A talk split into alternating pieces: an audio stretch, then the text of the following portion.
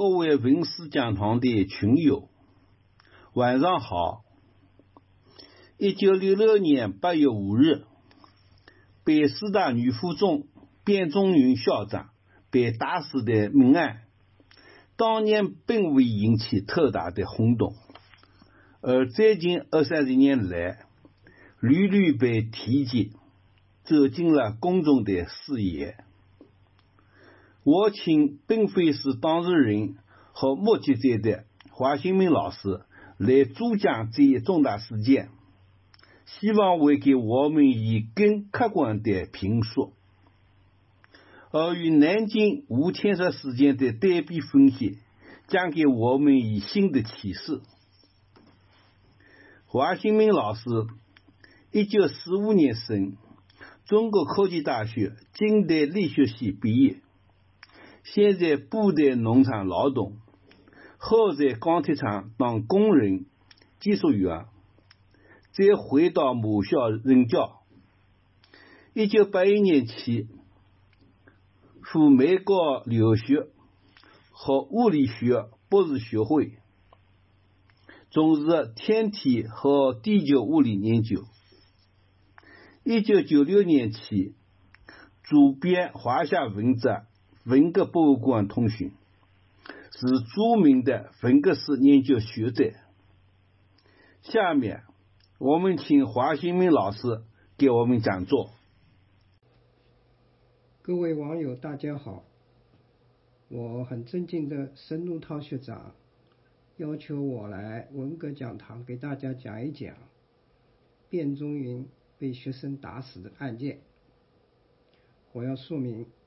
我不是这个事件的亲历者，也没有特别的渠道来了解这个案子不为人知的内情，所以我今天不能给大家提供关于该案子的更多的信息。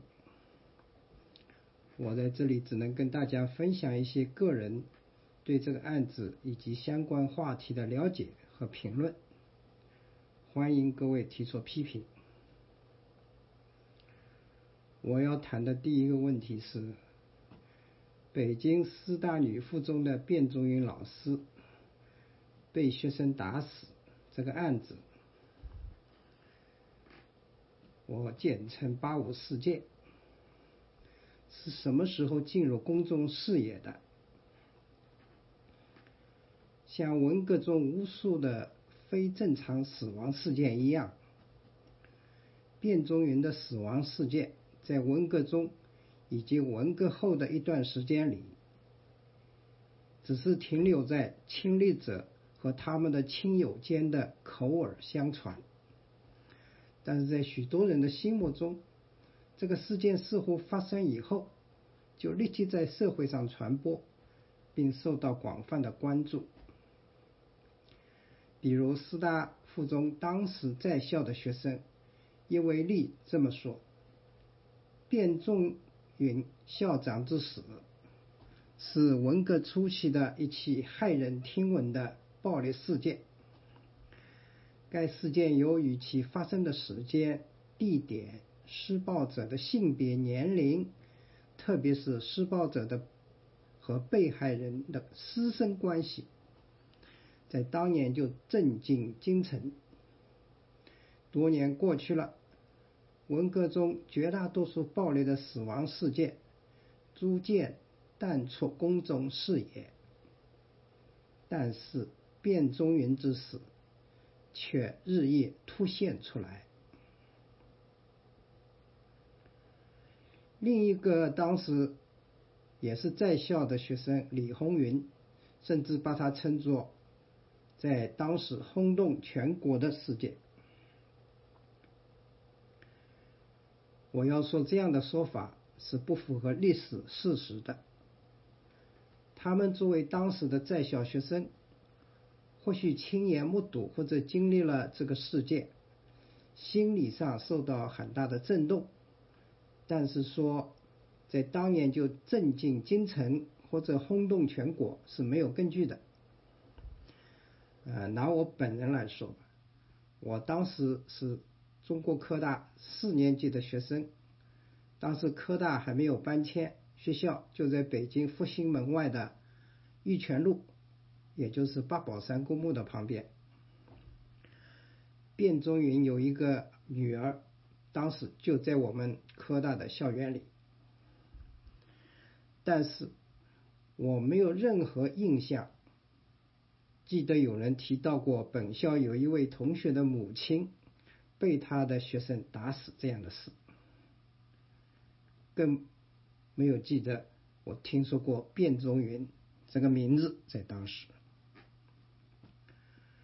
至于1966年8月份发生在北京的其他暴力死亡事件，据文革后统计有一千多起，也不是逐渐淡出公众视野。实际情况是，卞中云事件和红八月其他暴力死亡事件，以及不久后发生在大兴县的屠杀地富分子和他们的。家属的事事件本来就没有进入过公众视野，因为对于这类事件，当时中国官方的媒体是不会报道的。当时的环境没有今天这样的互联网，官方媒体不加报道，如何能进入公众视野呢？这实际上是不可能的。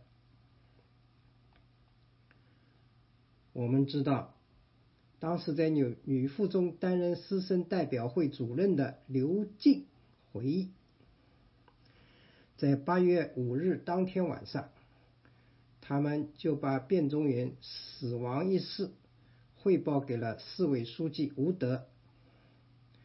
吴德在听完汇报后，面无表情，停顿了片刻，才说。像文化大革命这样的运动，死人的事是不可避免的。他已经死了，死了就死了。不要传播消息，不要扩大影响。这个指示是传达到当时在校的全体同学的。在这样的警告下。即使是大字报、传单，以及后来兴起的《民办小报》，虽然有各种派别的观点，看上去很有言论的自由，但是没有一家是反对文革的。他们对这类死亡事件保持沉默的态度是完全一致的，因为那是给文革抹黑。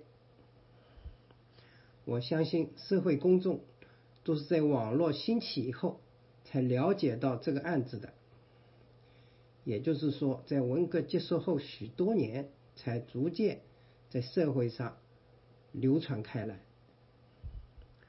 我希望各位当年在京城的朋友回忆一下，你们是什么时候听到卞中原这个名字和他被学生打死这件事的？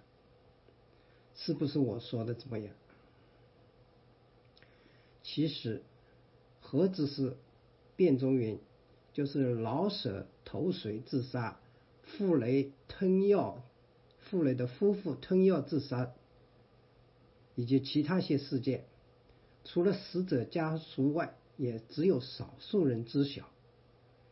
曾经流传过这样的故事：老舍离世后很多年。国际上都以为他还在世，还要给他评诺贝尔文学奖。所以文革结束后，田家英、吴晗、邓拓、老舍这些名人高官得到了频繁朝夕，被媒体广泛报道。而卞中原命案可能因为级别太低。类似的案件又太多，仍然得不到官方媒体的关注，所以从来就没有轰动全国这样的事发生过。所以说，有些亲历者说，这个是当年轰动京城，甚至轰动全国，是是用后来的认识代替了从前的记忆，这是人们常有的事。尤其对我们这样的上了年纪的人来说，人生的经历比较多，常常会把自己十年前的记忆同三十年前的记忆混淆起来。那么，八五事件是如何进入公众视野的呢？据我所知，这个案子被文字载入历史最早是一九八六年王友琴所写的《女性的野蛮》一文。这已经是事件发生后二十年之久了。这篇文章提到。他所上的中学的校长，在一九六六年的八月五日被学生打死，但是文章没有，但是文章没有发表在任何刊物上，国内也没有任何刊物会发表这样的文章。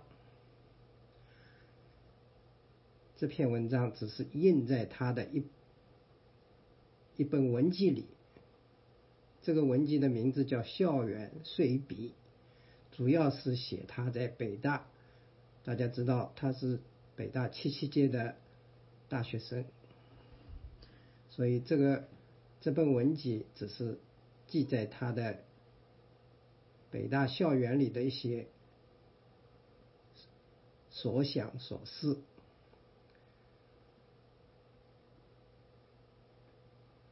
它不是一本专门讲文革历史的文集。这本书在一九八八年由北京出版社出版。他在书中《女性的野蛮》这一文章中，简单的提到：“我还看过，站得很近的看过，看同学们毒打老师。后来，我们的校长被打死了。”卞中云一案进入公众视野，或许可以说是从这个时候开始的。虽然当时读者应该是很少，而且他在文中也没有讲他的中学的名字和被打死的那位校长的名字。又过了六七年，一九九四年。王友琴写了《一九六六学生打老师的革命》一文，一九六五年发表在香港中文大学二十一世纪杂志的八月号上，一九九六年二月十日刊登在华夏文摘增刊文革专辑一号里头。华夏文这是海外中国留学生在一九九一年四月创办的第一个用电子邮件递送的中文网络刊物。一二零零零年建立了名为“网上文革博物馆”的网页。由于国内读者当时还没有进入网络的便利，所以就把。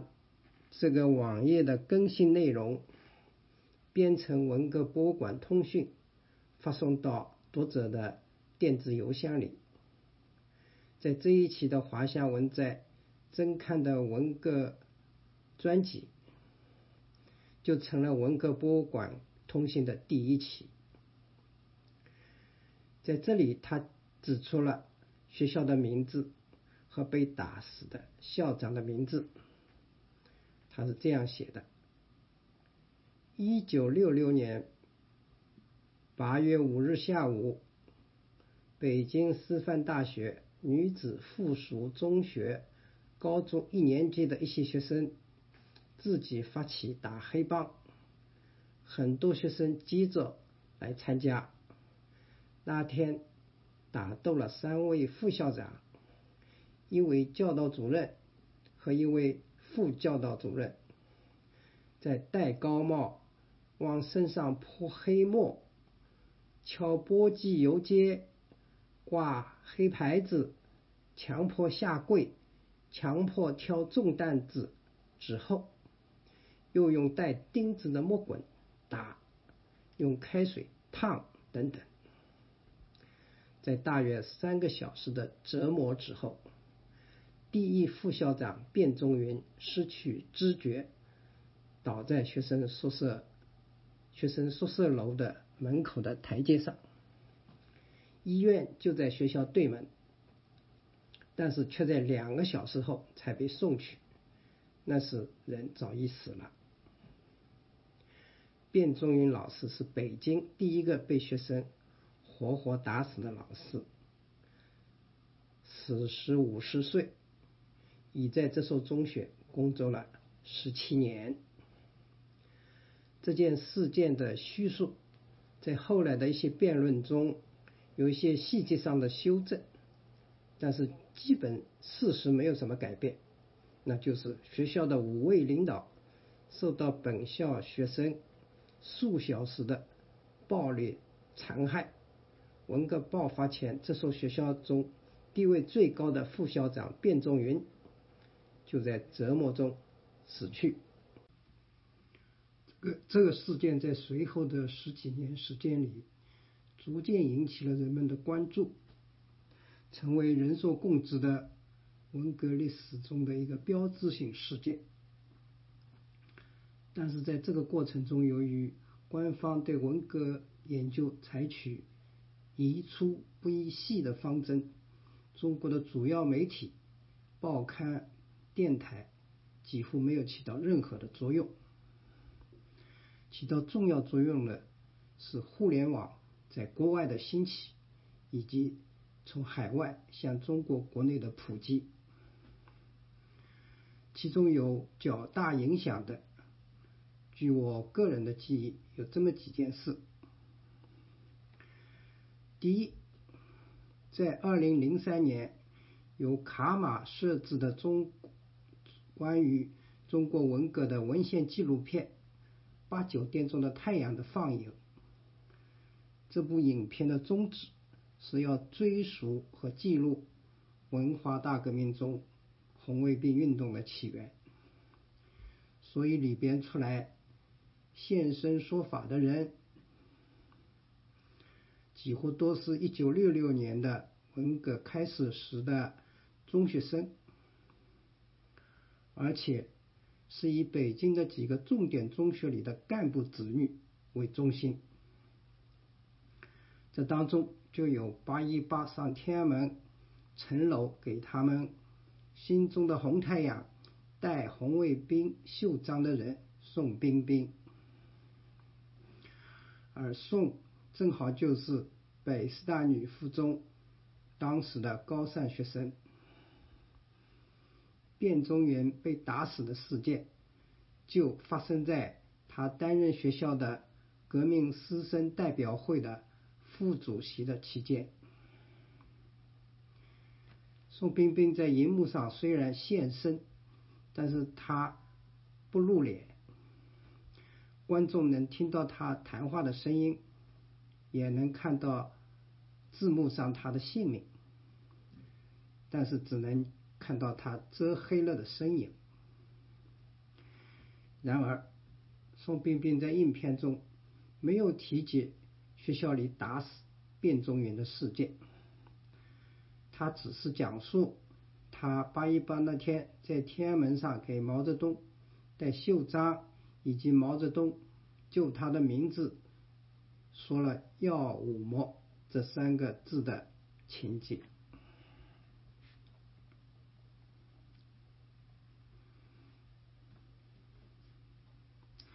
在这个影片中提到卞中原被打死的人，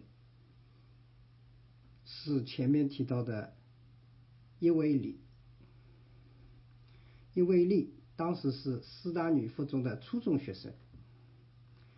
他在这个卡马的影片里这么说：一些学生让校领导在校园里进行体力劳动，劳动的同时挨打挨骂。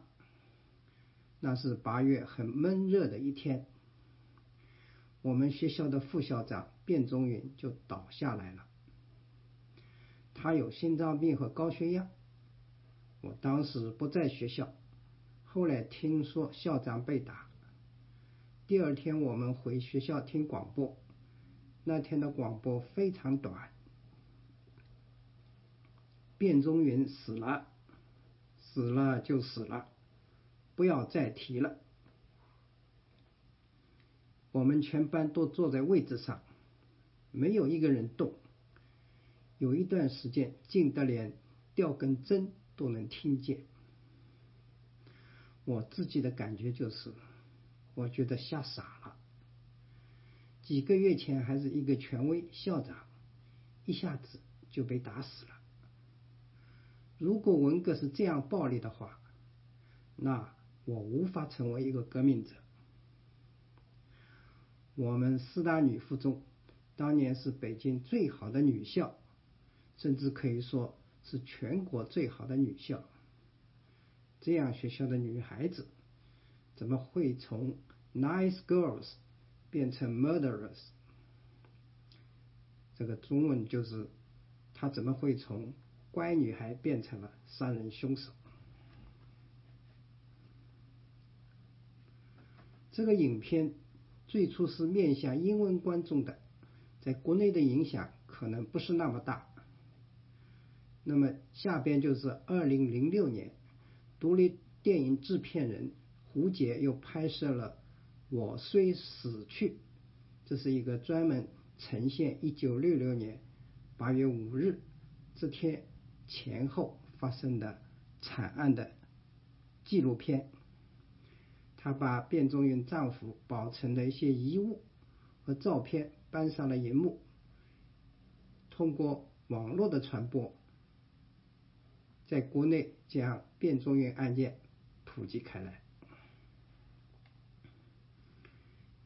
接下去的第三个事件，就是二零零七年。北师大附属附属实验中学为九十年校庆搞了个知名校友评选活动。这次活动非常高调，评选知名校友的组织没有把王友琴列入候选名单，却把宋冰冰选为了知名校友。庆庆典被命名为“光荣与梦想”，在人民大会堂召开，而且会场外树立着显示“八一八”宋冰冰给毛泽东戴上红袖章的巨大照片。据说校长认为，在实验中学的历史上，宋冰冰的事事情是一件全国人民都知道的事。实验中学不可能不记载。然而，他忽略了一个事实，那就是全国人民都知道的，不仅仅是宋彬彬在天安门城楼上给毛泽东戴红卫兵袖章，全国人民也有不少人从日益普及的网络上知道了这个被。被伟大领袖盯作耀武的红卫兵领袖所领导下的女子学校，发生了校长卞中云被批斗致死的事件。于是，校庆活动引起了巨大的反响，使得人们把关注点聚焦到四十一年前发生在这座贵族学校里校长被打死的案件。由于这个校庆活动发生在互联网在中国大陆普及的时代，可以说这个事件在普及变中云案的过程中起到了最大的作用。这是校方当局没有预料到的。与此同时，一九六六年八月任女附中。革命师生代表会主席的刘静，刘静牵头女附中文革往事调查报告，在二零一零年最终定稿。这份两万余字两两万余字的调查报告花了八年时间，走访了老师十六人，同学九十六人。报告的重点是我所了解的卞中云老师老师致死这一章，他强劲的描述了当年那场置卞中云于死地的纠斗，从前因到后果面面俱到，但是没有提到任何一名发起纠斗、参与殴打的。学生名字，对那些参与了殴打校长的人，调查的人知道有十个左右。刘静没有去找，因为他觉得自省是个个人的事情，最好等他们自己站出来。但是很遗憾，一个也没有站出来。这份报告被刘静交给了组织。尽管调查者知道发起纠斗、参加了殴打校长的人有十个左右，但是报告里有没有提到他们的名字，我们不知道，因为这份报告至今也没有公诸于众，所以直到今天。世人和死难者家属都不知道这件命案的责任人，尽管这份报告的撰写者是知道的，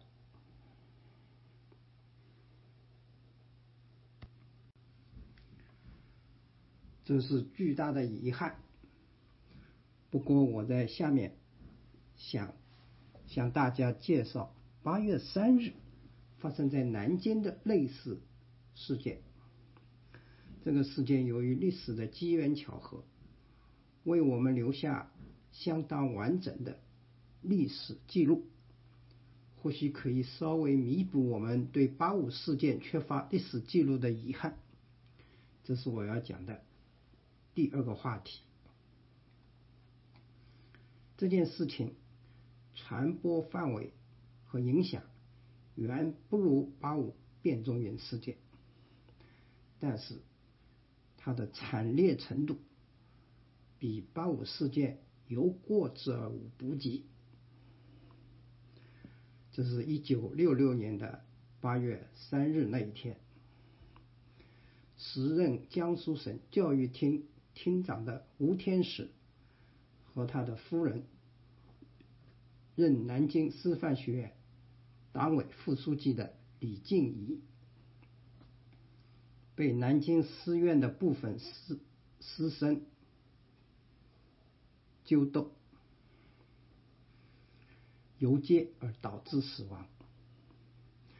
这事件比卞中云被学生揪斗致死的事件还早两天，可以说是文化大革命开始后的第一起领导干部被斗争致死的事件。我前面说过，我是过了很多年才知道卞中云的女儿是我们科大的校友。八月五日，他母亲遇难的时候，他就在我们的校园里，而我和大部分同学都不知道。这个听众当中，一定有很多清华大学的校友。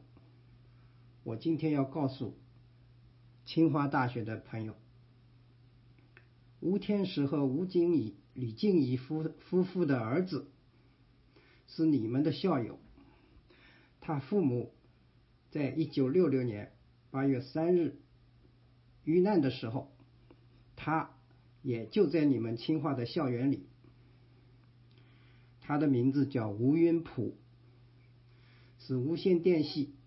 一九六一年入学的学生，按清华的惯例，可能是无七零幺班。我相信清华的大部分同学当年不知道他们的同学中有父母被学生批斗而死。到今天，可能还有不少同学仍然不知道这个事件。虽然这件事已经过去了五十四年，文革也结束了四十四年。我跟吴云普在一九六八年底被同时分配到云南省。又同时编在同一个连队里，到西双版纳的解放军农场接受再教育，从此一直保持着友谊和联系，直到他一年多前去世。二零一三年初，吴云普给我寄来了一组南京师范学院当年的档案资料。反映了八三事件的前因后果、参与人的姓名和背景，是这一类文革资料中不多见的。这些在南京师范学院档案室内深藏了三四十年的资料，由于不明的原因。流落到民间的拍卖网站“孔夫子旧旧旧书网”上。这南京师范学院今天已经改名为南京师范大学。这些档案估计是学校清理旧档案时作为废品处理，而被有心人收集起来牟利。吴云普和他的兄弟姐妹们得到这个消息，花了几千元的价格从网站上购得了这份档案。他把这些资料寄给了国外的我，发表在互联网上，才得以重见天日。这些资料在我们的文革博物馆网站和网刊记忆上。都可以查到。这些档案资料中有一份江苏省公安厅关于这件事对省委和公安部的报告。他这样叙述斗争会和游街的现场：几个学生架着他们走，连架带拖，卡着李的脖子，不断的打。拖了近三华里，李已经昏厥。有人说他是装死。有的学生抓着李的脚在地上拖。教育系学生于焕祥用冷水淋，见人见李仍然不动，又打了四拳。吴被用一条棕绳捆绑。有的学生打他，卡他的脖子，问他是不是反党、反社会主义。吴由于经数小时的被拖推打，有气无力，答不出话，当场昏倒。几次被用冷水淋。请注意，这份资料是八月九号，也就是事发后六天内。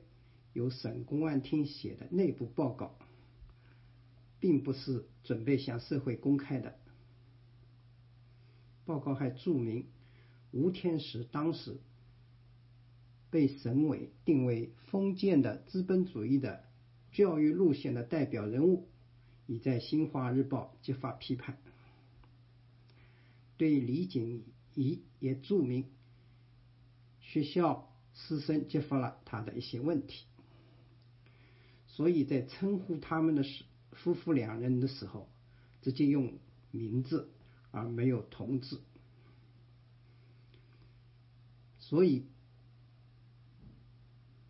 撰写报告的人对受害者并没有同情，因此也不会夸大对他们的暴力。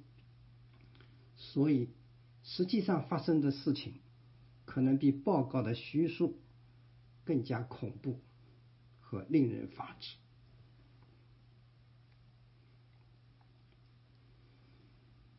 这份资料还原了当初邮件批斗活动的起源和全过程。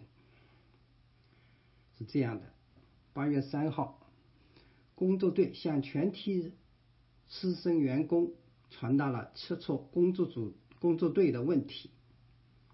下午六时许，中文系有三个学生写大字报，提出要在四日，也就是第二天。给反党反社会主义分子戴高帽子斗争。紧接着，以中文系四年级学生宋学文为首，在大饭厅开会，商议四日给李景仪、张焕廷是南师的副院长等干部和教授戴高帽子游行。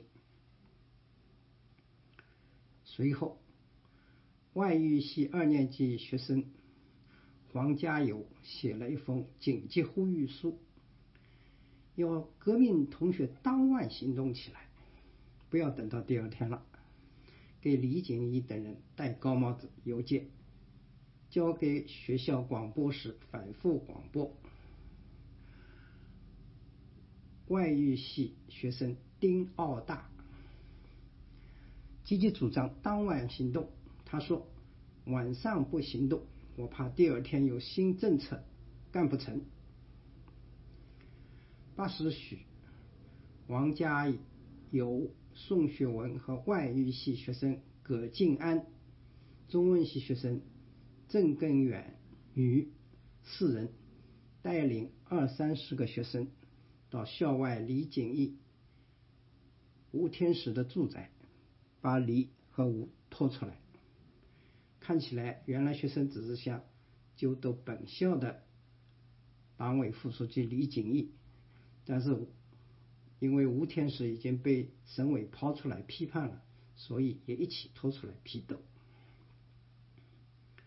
又到校内张焕廷的住宅，把张拖出来，三个人都戴上高帽，带到校内的。草坪上斗争，站在大桌子上，时而罚跪，时而站起，周身都泼了黑墨水。有的学生趁机拳打脚踢。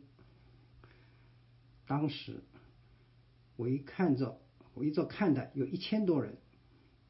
九十多，中文系助教助教汤大明提议要把这三人弄上街游行。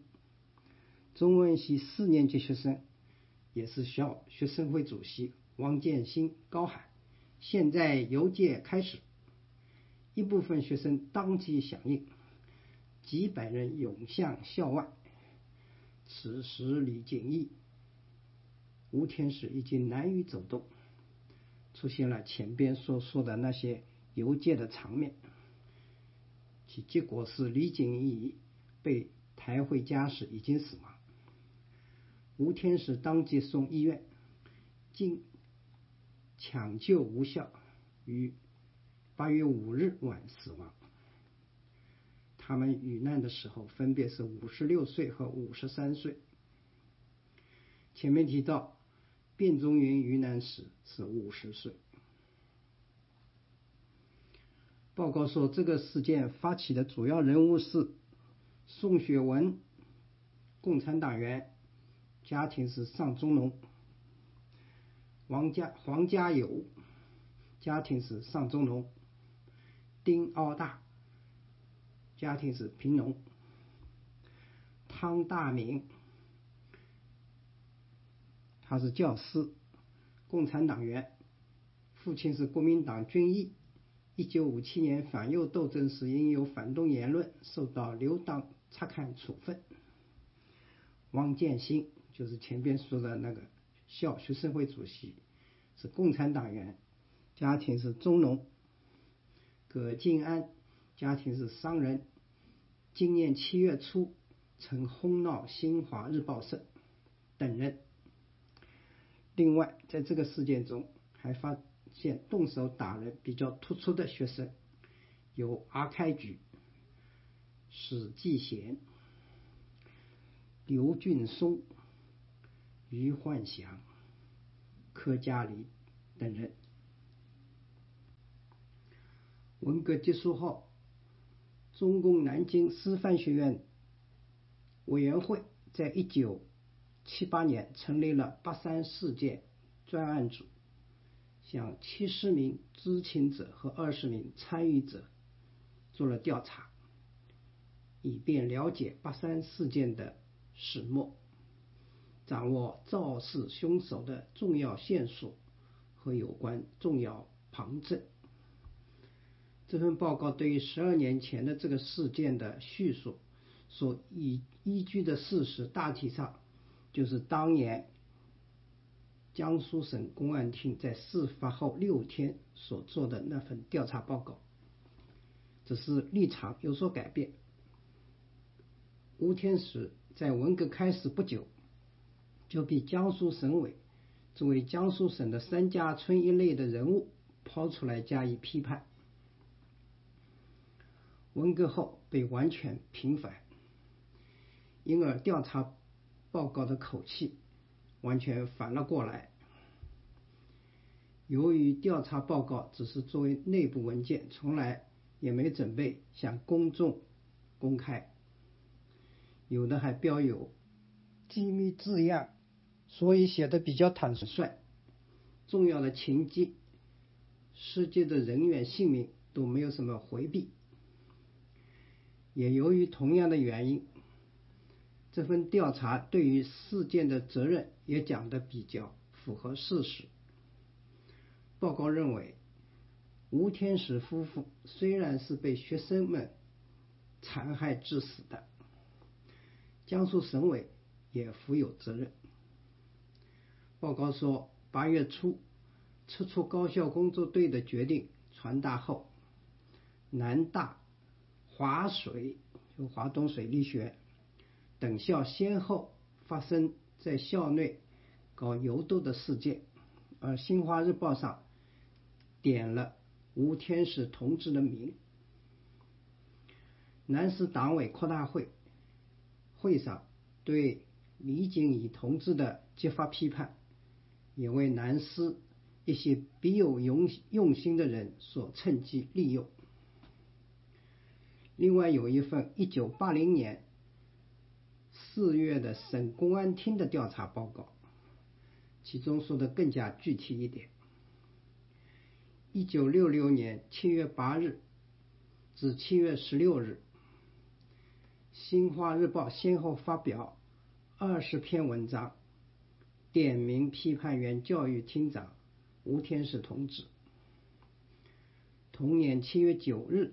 到二十八日，南师党委扩大召开扩大会议，批判副书记李景乙同志。人们不难从中看出当时的江苏省委领导的责任。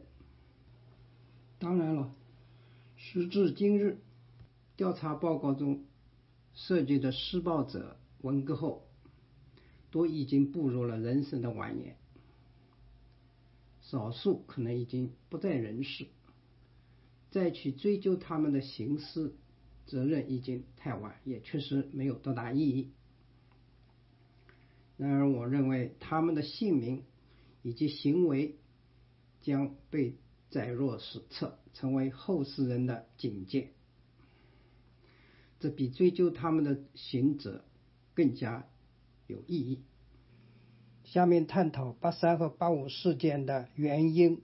我们在面对八三和八五事件的这些资料的时候，都不免会注意，不免会注意到两个事件中十分类似的场景。这就是学校领导被拖出来，戴上高帽游街斗争，领墨汁。被强迫侮辱自己，遭受拳打脚踢等人身摧残。那么是什么样的契机触发了这两件如此相似，而且时间上又相随的事件呢？这是我们要探讨的第三个话题。南京和北京两个城市空间上相隔千里，时间上只隔两天，发生了同样的学生斗死师长的事件。当时没有手机这样的通信工具，书信是人们最常用的联系方式。两处的学生们用如此雷同的手段折磨他们的师长，不可能是后者后者对前者的学习仿效，唯一的可能就是两者事先都处于同一个导师的门下，受教育同一套同一套教材。我们知道，这个导师就是当时独一无二的伟大领袖。而戴高帽子游街这些手段，这来自那篇大中学生人人耳熟能详的教材《湖南农民运动考察报告》。谈到红八月的暴力事件，对文革有一点粗略印象的人们，或许会联想到，在一九六六年八月份。狂飙突起的红卫兵运动。不过，我们把宜粗不宜细的这种原则抛在一边，如果把目光聚焦到一九六六年八月八月份最初那几天的细节，就会发现，红卫兵当时还只是北京少数中学里处于。半地下状态的小组织。毛泽东给清华附中红卫兵的支持信，刚刚在一月八日啊，在八月一日刚刚发出来，只是在少数干部子弟中流传，还不为社会做所知晓。至于在北大、北京师大女附中。八月五日，卞中云被斗死的那一天，红卫兵是否已经存在？在这红卫兵在其中起了什么样的作用？也存在很多争议以及尚待澄清的疑问。南京的八三事件，这更加与红卫兵无关，所以红卫兵运动不可能是同时出发。南京八三事件和北京八五事件的原因，同样的，这两件事也同造反派没有关系。当时还没有造反派这个说法，连造反有理这个口号都还没有出现在群众运动中，更不要说造反派的主持了。笔者认为。触发南京八三事件和北京八五事件的是同一个信号，那就是撤工作组。向高等院校和中学派出工作组，是当年六月份刘少奇在北京主持工作时，同周恩来、邓小平一起做出的决定。工作组进校的背景是六月初由北。京大学聂元子等人的大字报在全在全国广播，导致了北京乃至全国大中学校原来领导班子的瘫痪。工作组的任务就是接替这些失去权威的领导班子，恢复秩序，并引导学校的运动，将其重新纳入党领导下的正常轨道。工作组进校后，一方面镇压怀疑和蔑视他权威的个人和组织，一方面也制止了学生对教师和领导的乱批乱斗的活动。其中一个重要的事件是六月十八日，北京大学的一些学生将一些党党团干部、教师拉出来批斗。并发生了往身上淋墨汁、戴高帽子、罚跪、殴打的情形。工作组发现这种混乱状态以后，迅速予以制止，并将其定为反革命事件。刘少奇肯定了北大工作组的做法，并通报全国，要求各国要求全国参照处理。七月份，毛泽东回到北京后，指责刘少奇等派工作组把文化大革命运动搞得冷冷清清，下令撤出所有的工作组，让群众自己解放自己。这撤工作组这个信号的含含义一开始是模糊的，因为毛泽东在七八月之间之交的时候。反对工作组的讲话还没有流传到社会上，他的炮打司令部的大字报要到八月五日才在中央会议上公布。但是，撤出工作组本身就给全国的学生发出一个信号：工作组的种种强调秩序和政策的规定，并不是毛泽东本人的意思。撤出工作组的消息，就在八月三日白天传达到南京师范学院。学生中少数政治敏感性高的积极分子，从这个信号中体会出一个转身即时的机会来了，所以决定当晚就去揪斗学校领导。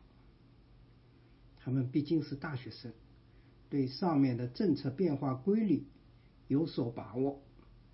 所以有人说晚上不一不行动，我怕第二天有新政策干不成。从公安厅的调查材料中看，这些积极分子都是平民出身。实际上，在南京师院这样的学校，不可能是有高级干部子女的，其中还有多名共产党员和学生干部，他们没有理由。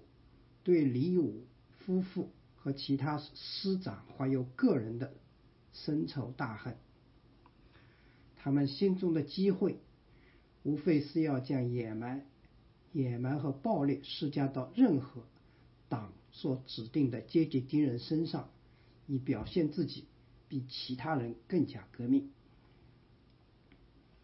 也就是说，南京师院的这些大学生对师长。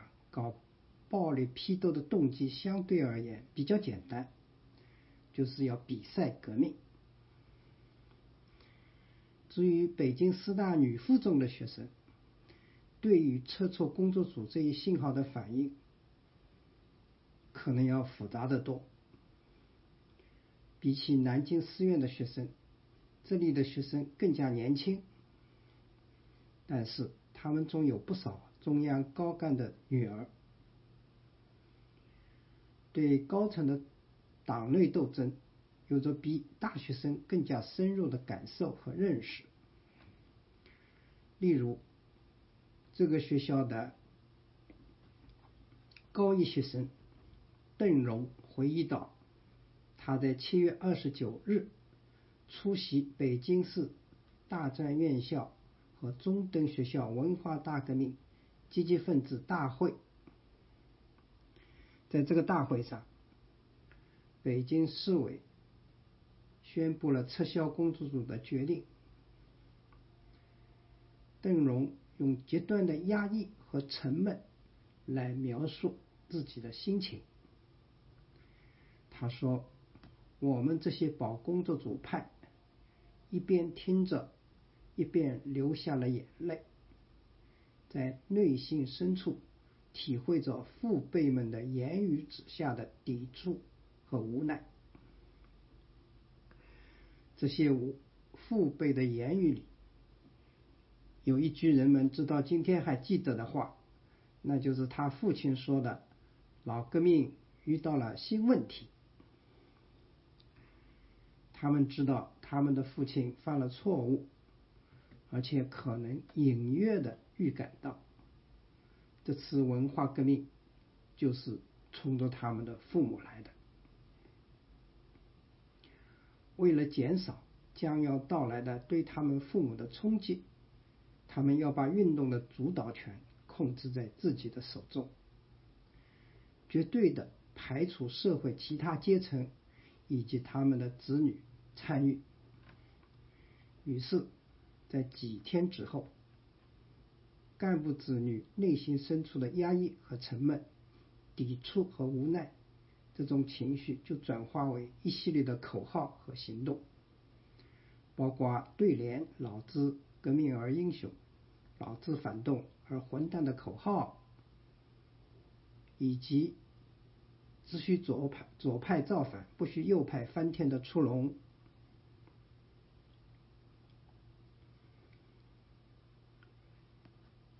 还有在八九月两个月里，导致北京一千多平民死亡的红色恐怖行动，他们企图用这种方式来震慑全社会。师大女附中当中当年的学生叶维利，在他的《卞中云之死》一文中。正确的指出，这种恐怖行动达到的震慑效果。不过，他没有看出这种震慑要达到的目的，那就是告诉全社会，不要挑战干部子女对运运动的控制权。谭列夫当时在关于那副对联的。辩论中说的说的比较直白，他说：“共产党干部犯了错误，你们高兴什么？他妈的！”八月二十四日，大批中学生、红卫兵开进清华大学校园，师大字报论皮带大打出手。这一事件将干部子女的这种集体下意识表现得尤其明显，他同社会的比赛革命的氛围合流，使卞中云不不幸成为北京市的第一个牺牲品。前边说过，学生对于卞中云、吴天使和李金义。这些领导并没有私人的仇恨，他们以及其他死于红八月的校长、教师们，之所以成为文化革命祭旗开刀的牺牲品，并不是由学生们选定的。早在六月份，工作组进驻北京四大女附中后，卞中云就成为。就被定为四类干部，所以问问题严重的揭发批判对象。而吴天使夫妇的命运则决定的更早。一九六六年五月十六五一六通知在党内下达后，全国各省就仿效中央批判邓拓、吴晗和廖沫沙的做法，纷纷抛出本地的三家村。发动群众批判，这些人大部分是本省文教界的领导干部和知名人士。作为江苏省教育厅长的吴天使，就很自然的被省委定为批判对象。六月份，在《新华日报》上遭到点名批判。他写过一本题为《谈谈我国古代学者的学习精神》。和学习方法的小册子，被批为向向党进攻的大陆草，是他反动教育思想的罪证。七月份，江苏省召开数万人数万人的群众大会，吴天使属于会上点名批判的四四个人之一。也就是说，在工作组。撤出学校之前，卞中云和吴天使夫妇已经在政治上被判处了死死刑，跟其他的地府反坏友一样，成了任人处置的羔羊。工作组一撤走，他们就成了学生们比赛革命的道具，来实践他们从雷锋那里学到的精神，对待敌人像冬天一样残酷无情。所以，我认为八三事件和八五事件之所以几乎同时又相互独立的出现，是因为大中学生从中央的撤出工作组这一举动中得到了一个行动的信号，而其背后的心理因素，这就是由于多年教育造成了青少年学生中普遍要求。表现自己革命的强烈欲望，那些在工作组时期受到依靠和重用的学生干部和积极分子，尤其有这样的冲动，因为他们从感觉，因为他们感觉到了工作组可能犯了错误，需要赶紧以极端的革命行动来撇清自己同工作组的关系。所以我们看到，在八三事件中，许多发起者都是南京师院的学生干部和共产党员。虽然那些调查资料没有说，不过我可以合理的推测，他们都是工作组的依靠和重用的对象。至于在八五事件中，邓荣所说的保工作组派。同很多高干子弟是同一批人，他们应该有着类似的心情。那么，对于高干子弟来说，还有他们意识到自己父母犯了错误后的压抑和沉默、抵触和无奈的心情，以及适度试图正视社会控制运动的动机，这是南京的那些学生所没有的。下面我谈一点文革后对八五事件的调查，以及我个人的评论。南京师院八三事件档案资料的公开，基本上澄清了这个公案的真相。我们现在看北京师大女附中的八五事件，比较起来，后者受到的关注远远超过了前者。不仅有大量的回忆和评论，还被拍成了电影。这些年来，陆陆续续有学生站出来表示忏悔。然而，令人注意到的是，他们中没有一个是以暴行的参与者的身份来忏悔的。他们中有的人是旁观者，悔恨自己在事发当场没有勇气。挺身保护受害者，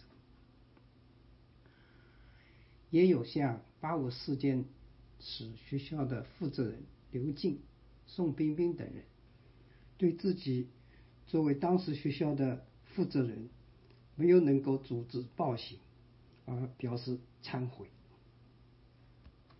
进一步，他们也承认了在运动早期写过大字报批判学校的领导。导致后来发生在他们身上的悲剧。这些表态都是值得肯定的。然而有一点是这些叙述中缺失的，那就是回避了一个中心的问题：一九六六年八月五日那一天，是什么力量迫使校领导在明知会受到暴力批斗的情况下，还不得不到学校去？是谁发起了对校领导人的批批斗？谁在批斗过程中使用了暴力？至今没有一个学生出来承担责任，也没有个目击者站出来指证那些责任者。只要那些问题的解答仍然是虚无，真相就不可能澄清。纷争还会继续下去。一个当年师大女附中的学生冯金来认为，纷争各方其实都能解答这个问题，但是多打死也不说。他说：“既然争议双方都知道打死校长的人，为什么不说错他们的名字？”叶威利在他的调查文章中没有提，实际上他是知道的。高一学生、高一校友王友琴在写写校长指使的文章中，也仅仅提提到一高一部分学生，他也不肯指出名字。我相信王友琴在调查过程中或许受到过恐吓。因为正是他所在的那班部分学生干的。批斗校领导的过程中，如果没有全程目击者，也有许多片段场面的目击者，他们至今还得还记得谁打了校长，谁最凶狠，但是谁也不会公开说出那些名字。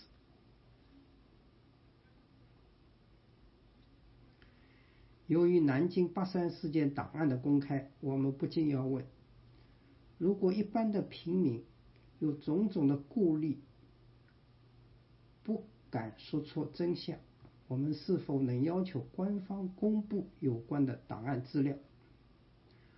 八三事件发生后几天之内，省公安局就就写出了事件的调查报告。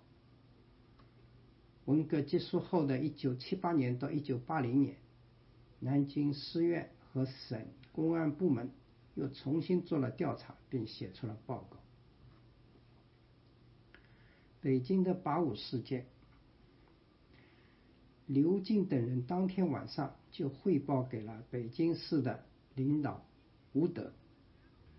吴德除了口头的指示，包括那句现在人们熟悉的。死了就死了的以外，有没有进行过像样的调查？有过什么样的调查结论和书面报告？北京在一九六六年八九两个月里，有一千多人被打死，其中有很多学校的领导和教员。公安部门当时还没有被砸烂。似乎连一份调查报告都没有。也许确实是如此，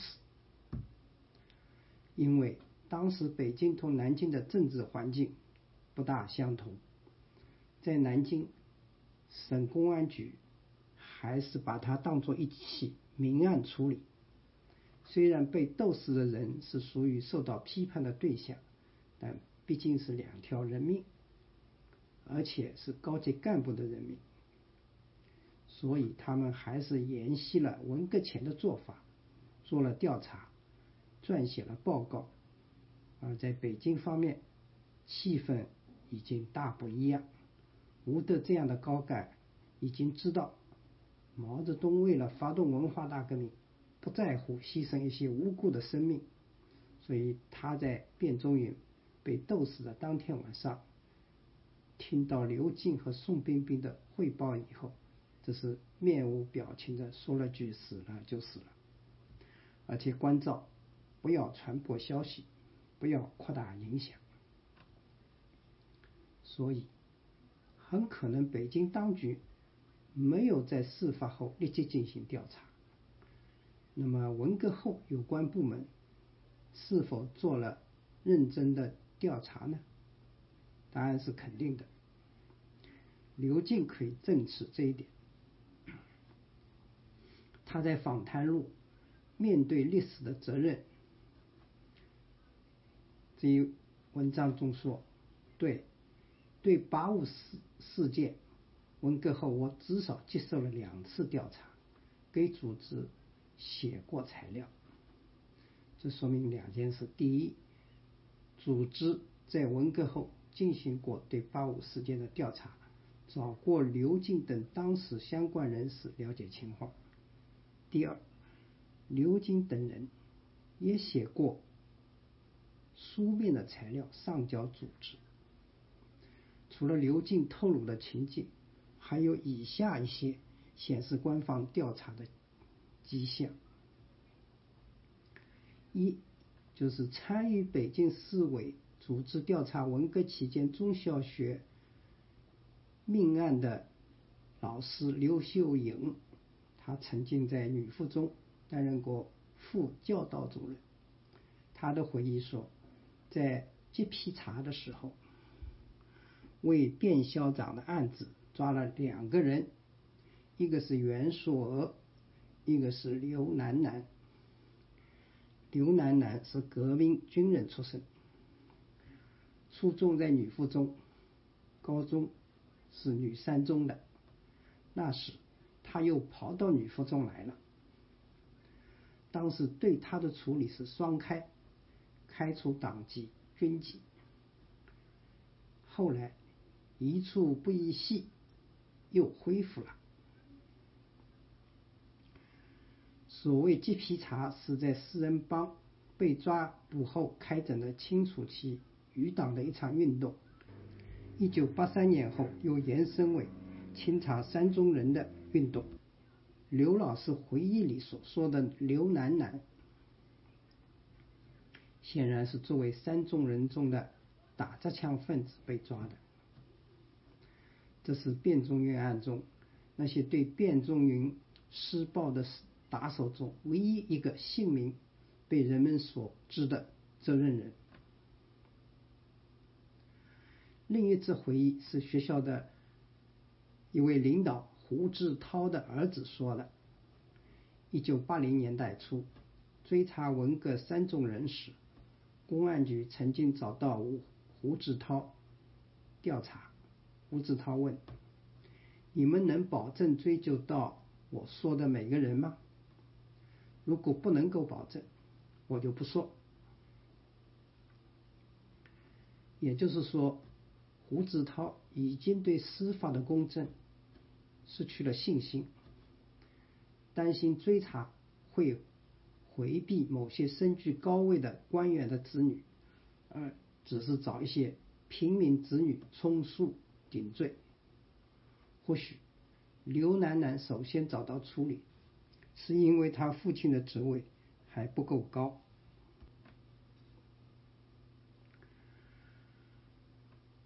还有一则回忆也是由刘秀英老师提供的，叶威利在活。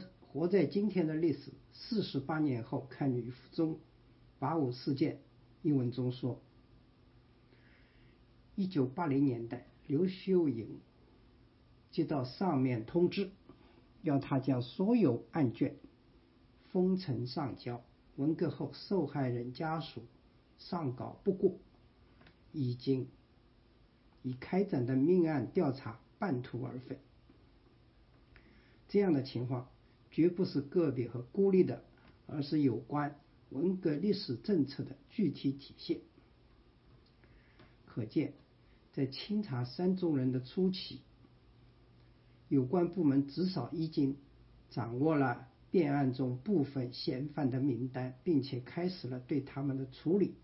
但是后来却半途而废，所有的命案调查都被终止，而原来。被处理的打砸抢分子也得到了解脱。这期间发生了什么事呢？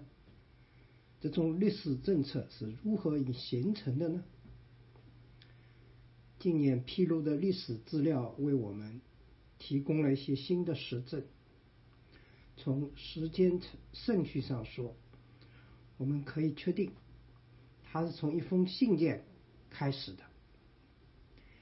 一九八四年二月二日、二月二十三日，当时分别在国家经委和冶金部任职的孔丹和董志雄致信陈云，申诉说，有的地方和单位竟把老红卫兵在破四旧中发生的问题，当作三中人人问题来清查。被视为文革中有严重问题，而影响到对他们的使用和提拔。他们在信中认为，老红卫兵作为一种政治力量，其大多数人在文革各个重要阶段表现是好的，是经住了考验的。他们也承认老红卫兵有缺点、错误。他们中有一部分人，主要是一些未成年的中学生，在破四旧运动中有过过火行为，有的动手打了老师，有的抄了地府反坏右的家，及个别的人甚至打死了人。但是他们认为这些错误与那些造各级党委反。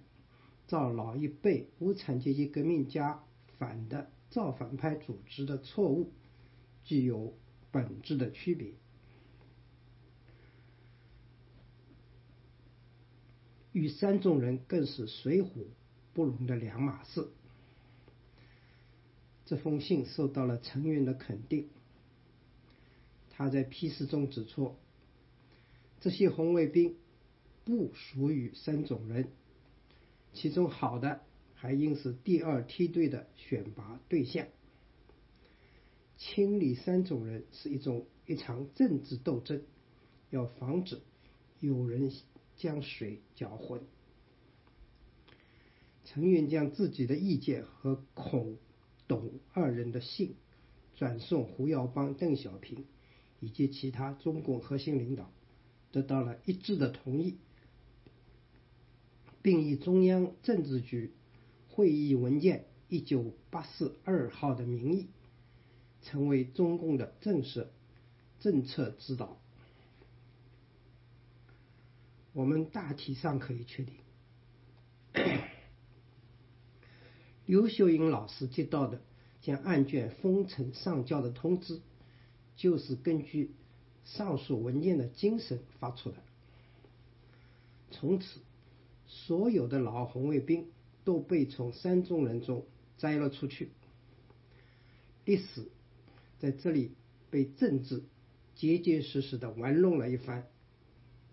历史在这里使出了上穷碧绿下黄泉的考证功夫，查实了斯大尼夫中在八五那一天还没有成立红卫兵，所以卞仲云不是被红卫兵打死的。可是政治却这么说：参与迫害老老师校长的学生应予赦免，因为他们是红卫兵。面对面对如此结果，历史学者们到底是应该感感到宽慰呢，还是感到失落呢？三种人里，唯一能够用法律手段加以惩处的是打架打砸抢分子。八五事件里的那些残害老师、学者、校长的学生，是明明白白的打砸抢分子，本来是可以查个水落石出的。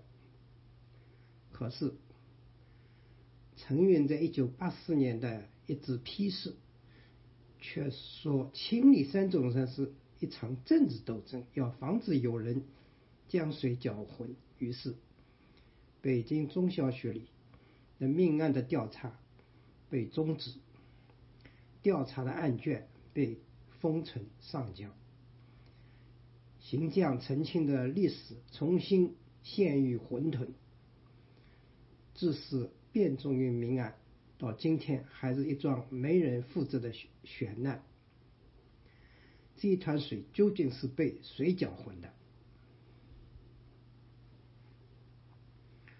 最后，我想说，所有这些封存的调查的报告，以及受调查人士提供的材料，到今天也已经过了三十年了。他们在哪里呢？这些报告应当存放在北京的某某部门的档案室里。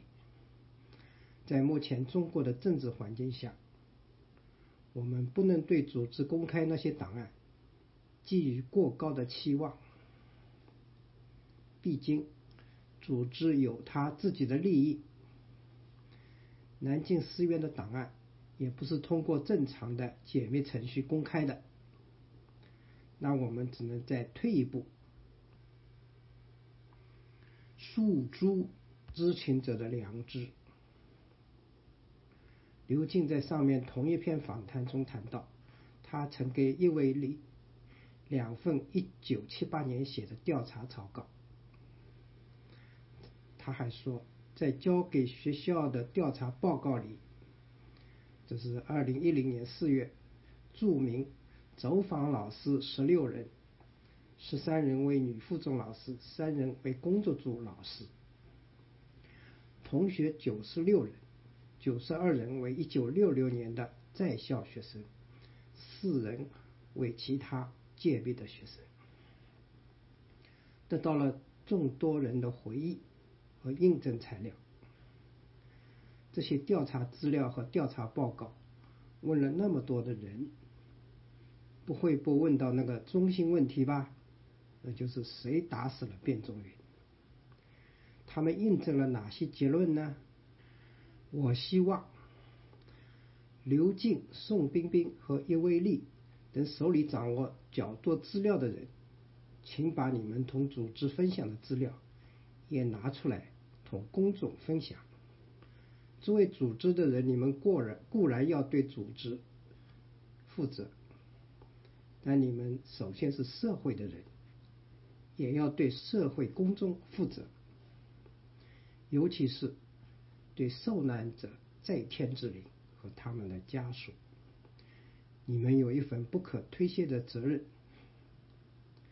应该说，你们并没有直接发起和参与致死卞仲云的暴力事件，也已经在一些场合为自己的责任表达了忏悔。对这些，没有多少人有异议，因此没有必要为自己。做更多的撇清，但是作为当时学校的负责人，文革后又为八五事件调查做了很多事。比起一般的公众来说，由于众所周知的原因，你们受到了更多的保护。你们有义务比一般的知情者做的更多，无论是责任还是义务，都要求你们这样做。不仅是为了让真相见到阳光，也有助于消除人们，包括受难者家属对你们的长期质疑和不谅解。因为只有真相才是谅解与和解的基础。